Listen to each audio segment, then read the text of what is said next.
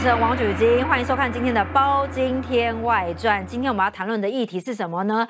中印战争。哎，为什么要谈这么硬的主题呢？其实也没有很硬啦。我觉得过去呢，他们拿的武器比较硬，拿石头 K 来 K 去。最近几年呢，大家可以看到呢，中印。边界一直在打仗，为什么呢？就是因为领土边界划分不清的问题哦。其实中印呢建交已经七十三年了，那为什么呢？持续以来一直在战争呢？好，我们先来看一下最近让中国小粉红又生气气了，就是因为这部电影啦。这部电影叫什么呢？印人。好，为什么印度人会让中国小粉红生气了呢？因为这部片呢可以说是抗中神剧哦。里面你可以看到呢，六个印度人哦，居然跑到了中印边界，怎么样呢？赤手空拳就把好几百个解放军给打挂了。सुबह बस तैयार है बस चढ़ना या जेल में सड़ना ये तुम्हारा decision Do you have any problem?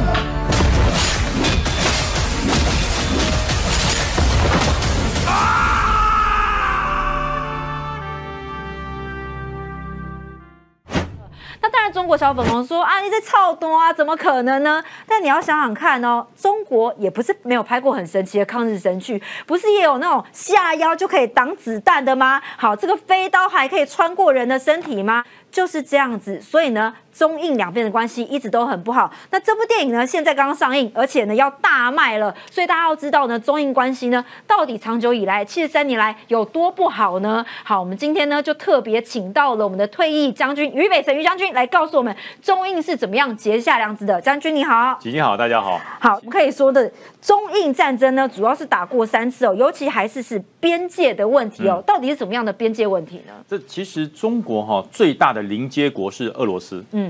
超过四千公里以上的临接线，第二的就是印度，两千将近两千公里，两千公里多大？啊那就是哎，整个西藏、新疆几乎都跟它连接在一起。那么通常呃，临接线很长的国家，例如说美国跟加拿大，就是用好朋友，甚至呢相互友好。你到我家来不用签证，你到我我到你家去也是比照自己家人，这是最好的一个方式。所以中国跟俄罗斯以前的苏联老大是这样，我认你做大哥嘛，所以说我我们中间就大家相安无事。你你偷了我江东六十四屯，我也就当做没看到，那那你就不要再过来就好了。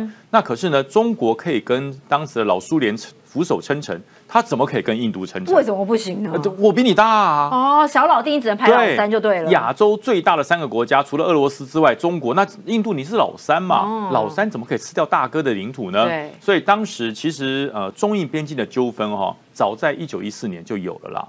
为什么说有了？那那时候不叫纠纷，对，因为中华民国才刚刚成立，嗯，好，成立之后还在风雨飘渺中嘛，整个这个中国里面的内斗、军阀割据、乱七八糟的，那怎么办？那跟印度就暂时不管。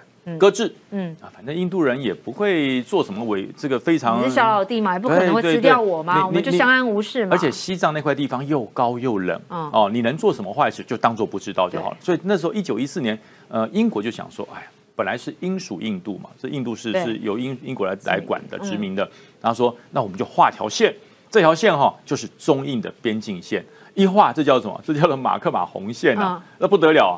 向里面推了上百公里啊！一百公里，上百公里啊福建省福建省就等于说一个西藏藏南都被被被划被他要走得了呢？这关系到西藏独立问题，中国怎么可以吃呢？对，所以说呃，当时当然不承认了，那不承认，这这个英国人讲乱讲哈。那反正哪一天印印度自己独立了哈，我们再来谈，就拖嘛。最后英国离开了印度嘛，印度自己独立，独立印度就讲说没有这个马克马红线是存在的。当时英国殖民的时候存在，现在我独立，它当然存在啊。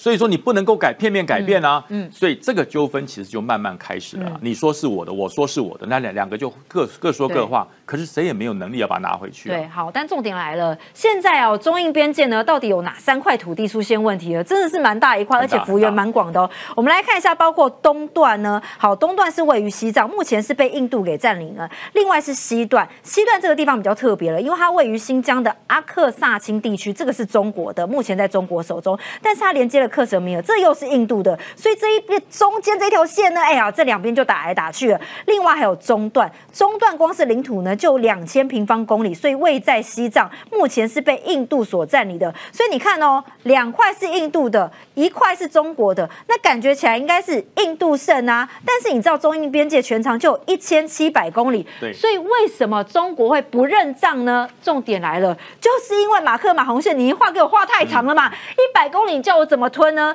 好，我们来看一下呢，一九一四年呢，英国就划定了这条马克马红马红线，所以往前推了一百公里，相当于是一个福建省哦。一九四七年，印度独立了，那那个时候呢，因为印度是英国的殖民地嘛，他就认为说，那英国画啦，当然就是我画的啦，所以呢，我们就直接吞下来了。但是，一九四九年呢，中共成立之后呢，到一九五零年，两边建交喽。其实哦，我觉得蛮奇怪的，两边原本还是亲兄弟哦，你兄我弟的，蛮好的。但是时间到了一九五九年，哎，将军，事情变得不一样了嘛？呃，当然哈，西藏有个藏传佛教，达赖喇嘛。大家知道这个是西藏人的信仰中心，就是他可以，他可以让所有西藏人要听他的，因为信仰嘛，宗教信仰就是如此。可是呢，当中国开始要让达赖喇嘛听他的话的时候，哇，糟糕了！达赖喇嘛说：“我为什么听你的话？对，我是我是宗教领袖，哎，我是可以让西藏人呃这个过好日子，我我们可以呃过得非常的有纪律，非常的有这个宗教的这个感受。”中国说不行，怎么可以？达赖喇嘛也要听共产党。对。所以说，包含了灵童的寻找、达赖喇嘛活佛的产生，全部都要用中国的方式。这当然你在破坏我们，在迫害宗教嘛。所以怎么办？就往藏南跑。藏南一跑哇，印度的，印度的。所以这中国就说：“哎，你要还给我，你把达赖喇嘛还给我。”不交给我处置，印度说不行啊，这是宗教领袖啊。达赖喇嘛是个人呢，我怎么可以说还就还呢？我现在就是流亡到印度嘛，所以印度就认为说我保护你。对，而且印度很聪明，嗯，他让达赖喇嘛到达藏南这个地方去，藏南这块地方就稳了。对，因为那边都是这藏人嘛，我就听达赖喇嘛话就好了对对对，那那达赖喇嘛你接受了印度的庇护，那达赖喇嘛就这个藏南的这个部分，我我可以统治得了，我可以掌握得住。那么印度就不用再多花心思去做这些事情。那中国是不行，你这样子不等于要让西藏独立吗？大马说：“我本来就是啊，我本来就是独立的，对我本来就是啊。”那所以说这个时候印度不不肯让，因为印度一让，整个藏南还给你，那这个马卡马红线不就不见了吗？对不对？那是当年英国画出来的，一九一四画过来的。我如果还给你的话，我不是等于是毁了这条条约吗？对，就印度来讲，那那至死就是我的。对，因为为什么？他们从独立独立，印度独立以后就有这一块。那现在突然间，因为一九五九年达赖喇嘛，我要还给你，我不要。对，所以争议就此而起。好，所以呢，土地都已经吃下来了，我怎么可能吐出来给你呢？所以呢，一九五九年因为达赖喇嘛事件呢，所以一九六二年就开打了，时间也是蛮快的。但是这场战争呢，可以说是中英边界第一场的大战争。但很有趣的是呢，其实这场战争是中国打赢的，那时候收复了九万平方公里的失地。但是很奇怪。中国单方面无条件停火，还放弃了已经收复的失地。我都已经打赢了，为什么中国会无条件这样子停火或叫投降呢？这个是受到谁的压力呢？这个地缘战略的平衡哈，大国在角力的时候，中国千万不要认为说，哎，我打我的三地关你什么事？嗯，就像现在你要打台湾一样，我要打台湾关你什么事？对不对？印度是我的三地，我是二哥。这个俄罗斯当时的苏联，苏联不讲话，我就可以打。嗯，对不起，苏联讲话。嗯，为什么？我怎么可能让二弟长大？对，二弟长大，那你还把我大哥放在眼里面吗？哦，对，那所以说美国人讲说，对对对，不可以打，不可以打。那藏南这块地方哈，那是属于印度的。对，那个马克马洪线它就存在嘛，所以你中国过来叫侵略。那毛泽东当时心里想，不对，我现在羽翼未丰厚啊，我的战力也没有那么强，那为什么可以打下印度？因为印度没有在守那一块。因为他觉得从一九一四年那块自始就是属于我的，现在达赖喇嘛在那个地方，那整个藏南地方大家都都都很和平相处，所以他不认为中国会打他。可是中国却突然打，对，突然打了，而且把它吃下来了。吃下来之后两个月不到就吐出来。对，为什么？俄罗斯告诉你，别你你不要闹哦，你要破坏区域的这个和平吗？对不对？你很大，印度也不小啊。这不是像他现在在干的事一样吗？破坏区域和平。他一直在干这个。可是问题是中国那时候会觉得啊，我受到美苏的压力，我好像应该把它吐出来。而且他也是想要当个好人吧？那时候不想要有占领人家土地的感觉哦。一来是当好人，二来是因为当时全世界对于共产主义的不信任、对不确认感。那么美国的做法就是说，既然苏联也觉得你不该拿，嗯，那我美国也表示当然不该拿，那两边两强一夹全都这样了，你能说什么？嗯，对不对？另外就是说补给很困难了，藏南那一块哦，虽然那一块的的这个土地在西藏来讲，那算是丰厚的，算是肥沃的，哎，但要走到喜马拉雅山上去，哎，然后人畜要走到喜马拉雅山，那个不是很简单的事情哦。平地的兵要跑到青冈藏高原上面去，高山症啊，疲喘的，会喘。像我们现在爬到合欢山，你没有做过训练的，上去空气稀薄，那个水六十六十几度就就烧开了，那人没有那么舒服。对，因为你想想看，它的沸点降低，我们血液不会降低，还是三十六度啊。那你全体的压力跟身体，那就是高山症的由来。所以很多在那边守的兵受不了。对，那你要在当地征用藏人来当解放军，那不要，嗯，人家听他喇嘛的。所以说毛泽东再这么一看哈。我虽然占领下来了，可是我守不住，对，因为我没有办法得到当地藏人的支持。那既然美国也有意见，我的老大哥苏联也有意见，干脆我就做个好人，我就退开，就一直退到现在。但重点来了，好，将军，我们来看下一章哦。一九六二年，大家以为这场战就打完了，但是没有哎。好，因为我们来看一下那边，嗯，我们来拿一下那一张，因为二零一七呢跟二零二零呢。还在打，那我们就觉得说，一九六二年你打完就算了吧。既然美说说话了，你不是就是觉得算了吗？那鼻子摸一摸就算了，为什么二零一七到二零二零还在打呢？呃，这场哈这场仗打得非常有意思。就自从一九六二以后，呃，中印边境的冲突几乎都是没有热兵器的冲突，嗯，就是没有火药，没有火药互 K 那种。对对对，你拿狼牙棒，我拿关刀，你拿石头，我就拿木棒。对，这好像回到原始人时代。对，就是原始人时代。为什么呢？因为双方都派兵驻守，而且这中国解放军的兵跟印度的兵就隔了一条线而已。嗯，他们在防守的时候常常可以演对眼。嗯，常可以演对眼，那那当然互看不爽啊。哎，没有你的话，我就不用来这个地方服兵役，多累啊！站在这边累的跟什么一样。偶尔来说，哎，你挡个泡面借我一下吧。中国泡面我没吃过，印度的泡面我没吃过。不不不，他们两个。互相之间的那种那种气氛一点都不好，对，就是因为你我才被派到这边地方来。那中国的那个解放军说，也是因为你这个印度阿三，我才要派到这个地方来。他那是死老中，你是中国猪，你这个印度阿三，两个就是这样子，常常吵架，时常吵架。那吵架可是上级说对不起，不配枪，不配枪，哎。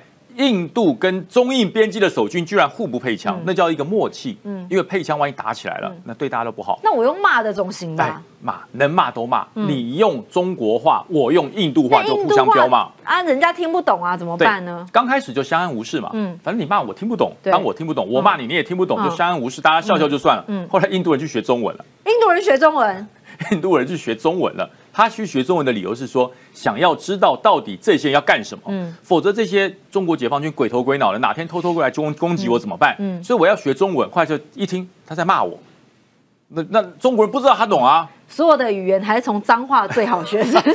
所以还是从脏话先学起。但你看哦，其实印度的主播他们曾经哦跟解放军互杠说。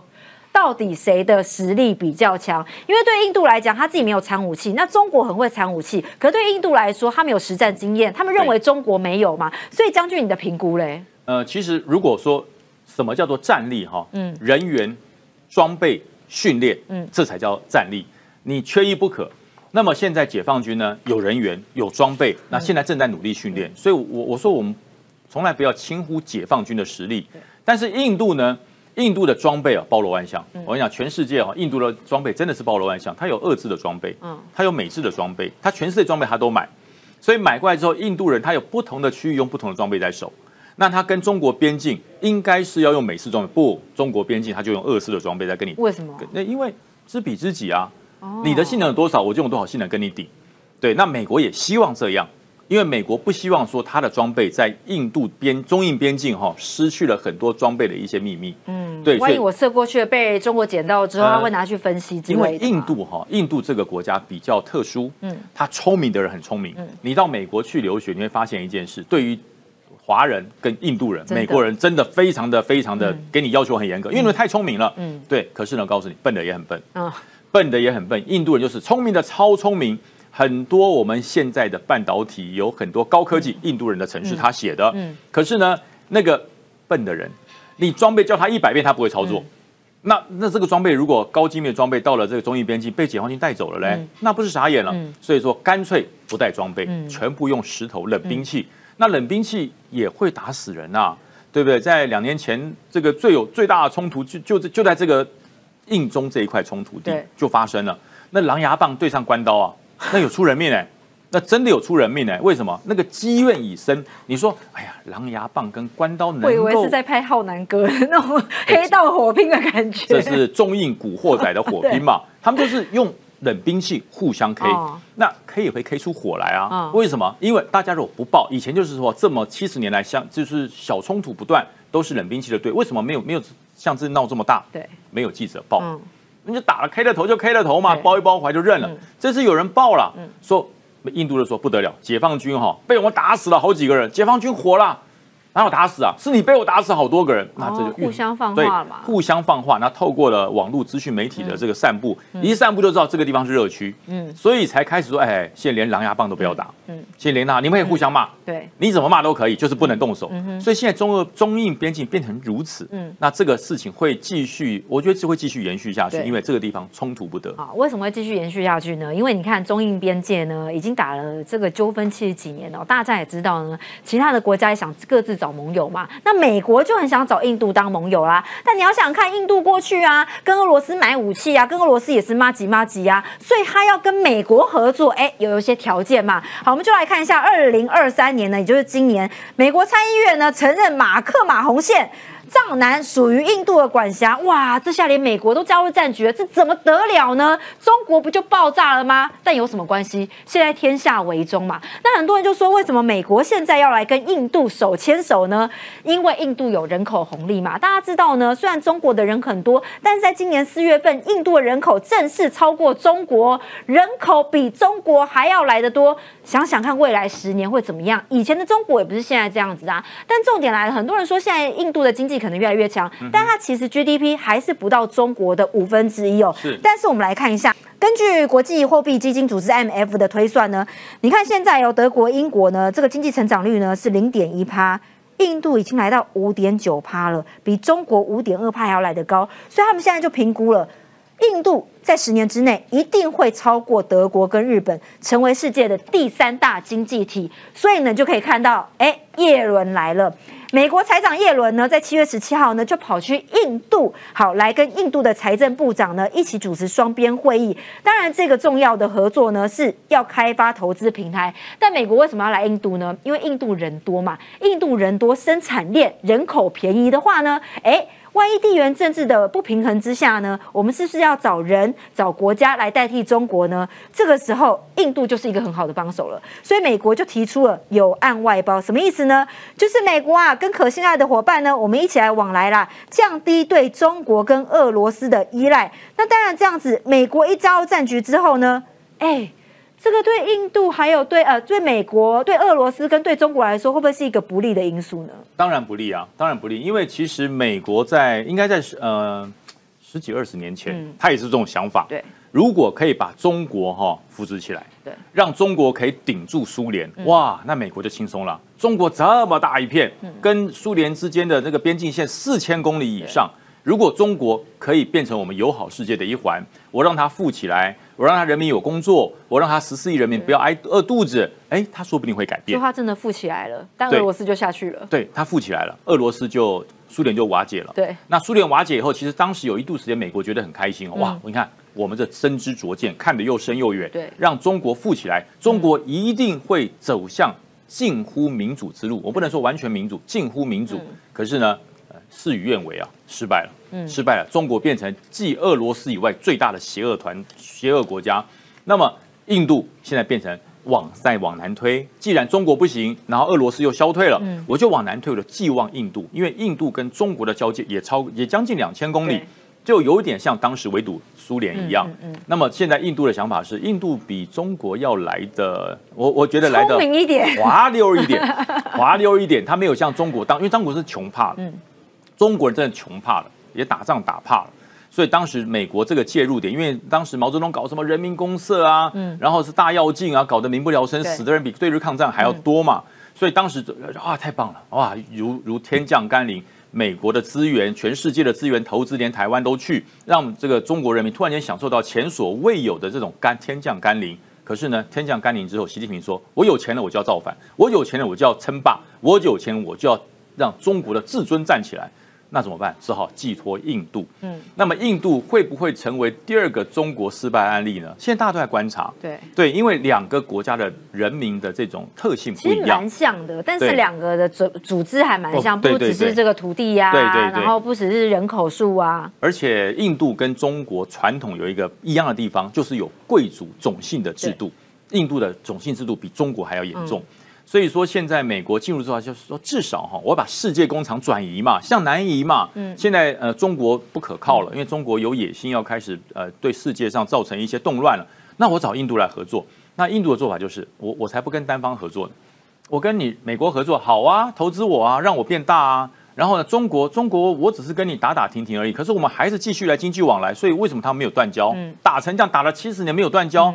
就是印度的做法，就是采多边。嗯，我绝对不压一边，我压多边。俄罗斯，我也跟你买石油啊。你看这次这个这个这个俄乌之战，俄乌之战，印度照买啊，而且印度还用很便宜的钱买。对。然后呃，俄罗斯对印度看起来好像比对中国还好，为什么？主君你知道吗？为什么？因为他看印度要赶上俄罗斯还要很长的时间。嗯。可是中国在让他长大，它会吃掉我。哦对，所以我的石油宁愿很便宜卖给印度，我也不要卖给中国。对对对，因为印度要追上俄罗斯，呃，那可能普丁做股十年、二十年、三十年也追不上嘛，因为距离差距还蛮大的。可是你如果让中国得到了这个资源的红利之后，它立刻壮大，嗯，立刻壮大。你真的以为中国不想把俄罗斯占取中国的领土要回来？到时候俄罗斯变小老弟啦。对呀，台湾这么小，他都想要。江东六十四屯多大？整个东北多大？那个海参崴那些军港，他多想要啊！那只是现在俄罗斯比他强，对，他不敢动。嗯，等到我超过你，我就动。所以俄罗斯啊，干脆我跟印度好，印度要追上我还有一段时间。况且印度中间还隔了一个中国，对，我威胁没那么大。所以这就是地缘战略巧妙的地方。每一个国家，尤其是大国，他对于他的边境安全，他对于他的国家利益，他对于他的资源分配，他特别重视。所以说，美国就抓到这个矛盾点。既然在这个亚洲有俄罗斯、中国、印度，那。如果我我我全部跟都跟你们变成变成这个敌人，那怎么玩啊？现在三个大国里面，俄罗斯跟中国已经绑在一起了，那印度不能让你跑掉。那美国当然要赶快跟印度签署什么样的合约啊？赶快来当好朋友啊！而且印太地区，大家不是说印度这个国家最大吗？对，那它在你的位置也是最重要啊。它光是面积就涵盖了印太地区最大的土地。那你印太地区如果少了印度的支援，你你每次印太的各样重大演习缺了个印度，嗯，那怎么叫印太战略呢？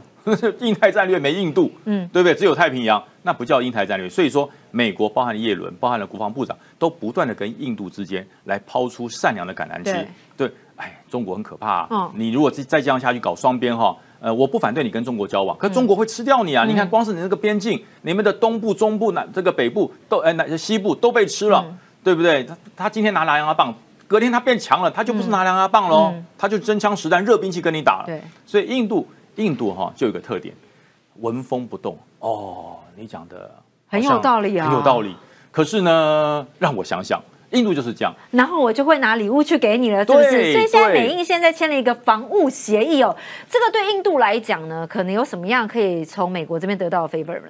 那当然一定有，就是印度他想要获得他边境的这个安全，嗯，可是我不想花太大的国防经费去支出。你不要看印度哦，印度的这个全世界的军武比也是前十名的哦，它不是很弱的哦，它也是前十名。可是他自己没有生产武器耶，到处买哦，有钱嘛？印度的就是到处买，没有用很便宜的钱买，用很便宜，用很便宜，因为我我的地我的位置重要啊，所以我买的战机。我买的军舰，我买的火炮都比别人便宜。嗯，为什么？你可以不要卖我啊，你不要卖我，跟俄罗斯买啊。你可以不要卖我啊，你不卖我，我去跟别人买啊。哇塞，这样子的话，关系亲疏远近又开始拉了。厉害，对他印度就是走多边。他我不像像台湾，台湾我们就是跟美国买。嗯，那美国对我们也算是优渥了，每次卖武器都会成立专案的一个军事办公室。可是印度他不吃这一套。那我广结善缘有多边嘛？我印度就这么大，对不对？你想要工业，你想要力量，全部都来；要经济来，要人力来，要市场来，我都有，对不对？因为印度的人民有一个特点，印度的人民哈。真正他的贫富差距是全世界几乎最大的。对，有钱的超有钱，没钱的超没钱。没钱他也认命，他也不会那么怨天。尤人说我为什么这么没有钱？那没有，我命不好，我就生生在奴隶家族，我就是奴隶。嗯，所以印度有一大群人，他是接受贫困的。嗯哼，所以说印度跟中国之间，它有一个非常显著的不一样的关系，就是他有一票人是愿意吃苦的。那也就是说，全世界也看到印度这个状况。对，这愿意吃苦的人，你给他工作，让他改善生活。那虽然他还是奴隶阶级，但种姓制度太强，可至少可以改善他的生活。那这个会比在中国那种所谓用用民族主义在领导一切的人会比较可靠一点。嗯，所以现在美国不断的在跟印度来做这些。那印度对于自己的保自己的保护也很强哦。你中国的小米想来吃我，我就给你切，我就让你切，不行，资金不符合，我就给你扣。嗯，那那中国这么厉害，你去打他，哎，不敢，不打。为什么？你一打印度，焦灼住两个大国一交战。俄罗斯就下来了，其他就下来了，他也会怕，所以说这就是地缘人口跟。国土面积庞大所占造成的一个矛盾关系，所以你看哦，中国跟印度其实两边蛮矛盾的，因为人都很多，也想互相做生意嘛。那中国呢，想要把手机卖给印度，印度想要把它的很便宜的电动车卖给中国，那两边呢就会互相来动手脚嘛。因为你看哦，之前呢，印度就没收了小米两百亿资产，那比亚迪的设厂呢也因此夭折，因为印度就认为说啊，哎呀，你这个小米的资产呢，这些都是非法转移的资金，所以我就扣你的钱。但是呢，你说两百一十亿资产多吗？对我们来讲真的是蛮多的，但对小米来讲，整个那么大的市场，这个算多吗？还好啦，哎呦，忍一忍就过去了啦。那包括了比亚迪也是一样哦，之前已经投资了十亿哦，三百多亿的台币哦，结果印度呢直接说国安疑虑为理由就给你拒绝了。这故事告诉你什么呢？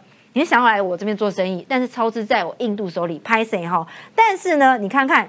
现在这边也是一样哦，印度财政部说小米啊、OPPO 啊、vivo 啊这些逃漏税八百亿卢比哦，你们都别想逃，有点像是在收回扣，当然跟一些个可能保护费这种感觉之类的哦。呃，有一些国家你说我们这边是非常清廉的，我们不收任何回扣，这就是有回扣，这就是他一定要收回扣，就是你不给回扣，你想来去做生意。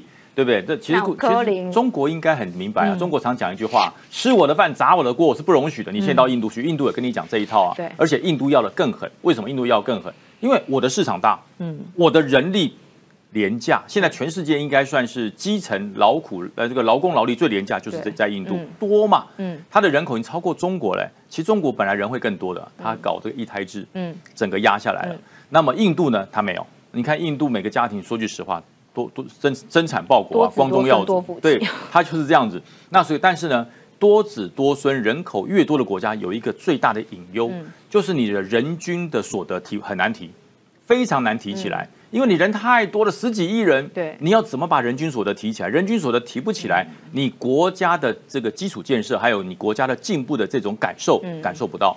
所以印度为什么一直被大家觉得很落后？其实印度一点都不落后，很多去过印度差距太大。对对对，它好的地方超级好，你到它好的地方去，你说哇哇，这是印度吗？嗯，对，这是印度。可是你转个弯到另外一个巷子，你会发现你进入了另外一个世界，连厕所都没有。所以这样，印度要在几年之内才能赶上中国啊？呃，不容易。我说实话，不容易。因为其实哈，我我我就讲，印度人他有一个天生的特性，他很很容易满足，对，满于现状，就是他这个因为种姓阶级，他本来就是是奴隶，是最下阶层的，你给他一点满足他就够了，够了他就不做了。嗯，那中国不是，中国是呃，你要给我，我还要更多，你要给我要更多，现在帮你做，明天变成我，明天你要帮我做，这中国人的个性。但是呢，印度有没有办法成为世界工厂？我我觉得现在西方也在评估了，美国。这些需要广大市场的国家也在评估，所以说，呃，叶伦或者是国防部长不会只去一次，会去很多次。对，可是你看哦，美国现在给印度什么样的条件呢？像美印联合军演嘛，它的轰炸机就故意飞过了中印边境，这不是让中国更火大吗？那我们说，印太亚太地区对台，可能对印度来讲，对台湾来讲，我们的战略位置都是非常重要的。但是这个情况会不会是不好比拟的呢？呃，很像，但不一样。嗯，因为为什么？因为毕竟。中国跟印度两个是呃，都都是互相承认的国家，两个还有邦交哎，中印还有邦交哎，有邦交就会维持一种斗而不破的默契。就你是大国，我也是大国，我打了你，就算我我我把你打败了，我也占不到好处啊，国力消耗殆尽。对，所以说他一直非常非常害怕。嗯，中国很担心，印度也担心，所以两边呢就互相拉帮结派。嗯，印度就都拉。反正只要是呃觉得你中国在欺负我的，你要帮助我，你都来。但现在看起来拉的应该是美国美国美国对，因为美国跟中国之间开始关系变差了以后，印度的机会就来了。对，前一段时间呃中美的关系非常好，那印度就显得很蹩脚。对，他说这什么都不给我。对不对？那我就跟俄罗斯要，对，我就跟俄罗斯要。所以印度就是如此。那俄罗斯的做法也是，哎，中美眉来眼去，那我找印度。所以说这就是他在中间可以一些有水可以蹭的感觉，它两边可以收。它两边可以收。当你中国靠向美国的时候，我跟俄罗斯拿；对，当你这个中国跟俄罗斯很好的时候，我跟美国，我跟美国好好的谈谈生意。嗯，这就是印度的生存之道。所以印度是最典型的多边国家。但中国也有办法治印度啊！我跟巴基斯坦好，我也弄你印度嘛，对不对？这就是一个很多边的关系嘛。大大家觉得很奇怪，当时呃，英国把印让让印度独立的时候，为什么要分成印度跟巴基斯坦？宗教问题。就是宗教问题，你你印度都是印度教的，我这一群穆斯林怎么办？嗯，对不对？那那英国人就很贴就很贴心了，很贴心，穆斯林就往巴基斯坦那边走，印度教的以巴的概念，哎，对对对对，就把你的过去就就过去啊，你们就各自那想不到这个造成了这个印度跟巴基斯坦 后面的恩怨情仇，这个世仇停不了，这个世仇停不了，就一直在互相角力，然后再加上一个中国，刚才举你讲那个克什米尔，克什米尔那一块，对，那一块多复杂。啊。那块克什米尔小小的一块地方哈，有中属克什米尔，有印属克什米尔，有巴属克什米尔。等下才这么一小块哎，就分三个地方，分三个人，这是一小块而已啊。对，一小块，三个人要。哦，那印度说那一块是我的，中国说那是巴属的，那是印属，那是中属的。然后现在中国就跟联合巴基斯坦说，哎不要，我们两个一起好不好？嗯，我们俩一起，三个人嘛，是不是像钓鱼台一样？对对对，我们一起好，三票两票嘛，对不对？那就是我们中巴的巴的克什米尔。